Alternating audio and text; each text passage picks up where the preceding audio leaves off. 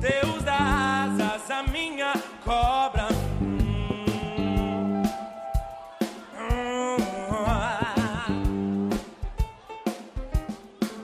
Minha força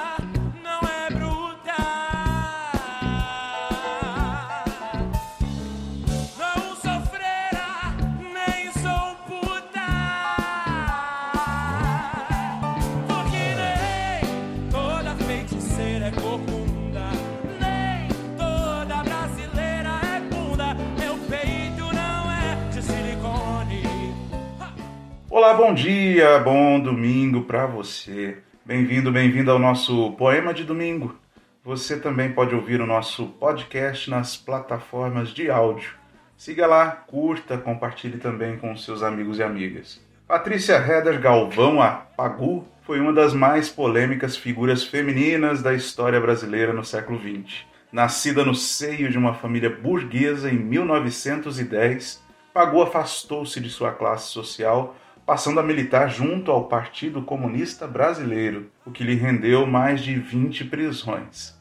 Sua história foi permeada de ações que afrontaram a sociedade da época, desde as vestimentas ousadas utilizadas até o hábito de fumar e dizer palavrões. Pagu distinguia-se das demais mulheres da sociedade brasileira. Começou a escrever ainda na adolescência, aos 15 anos, colaborava com o Brás Jornal, sob o pseudônimo de Petsy. Aos 20 anos, aproximou-se do círculo de intelectuais burgueses paulistanos, adeptos do movimento antropofágico. Sua proximidade maior foi com o casal Oswald de Andrade e Tarsila do Amaral. Entretanto, dois anos depois, Pagu chocou a sociedade ao casar-se com Oswald de Andrade. Os dois passaram a militar no Partido Comunista em 1930, ano em que ela incendiou o bairro do Cambuci, em São Paulo, ao protestar contra o governo provisório. Participou ativamente de uma greve de estivadores na cidade de Santos,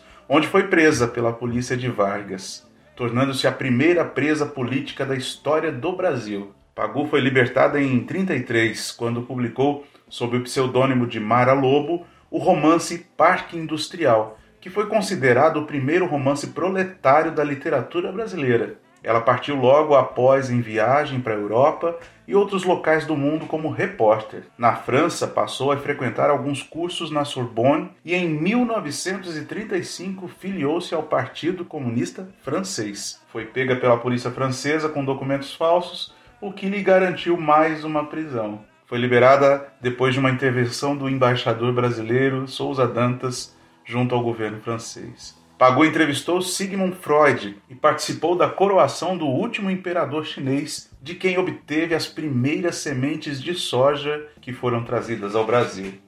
Ao voltar ao país, separou-se de Oswald de Andrade, retomou a atividade jornalística, sendo presa novamente pelas forças repressivas do Estado Novo, ficando mais cinco anos na prisão. Desligou-se do PCB em 1940, aproximando-se do trotskismo.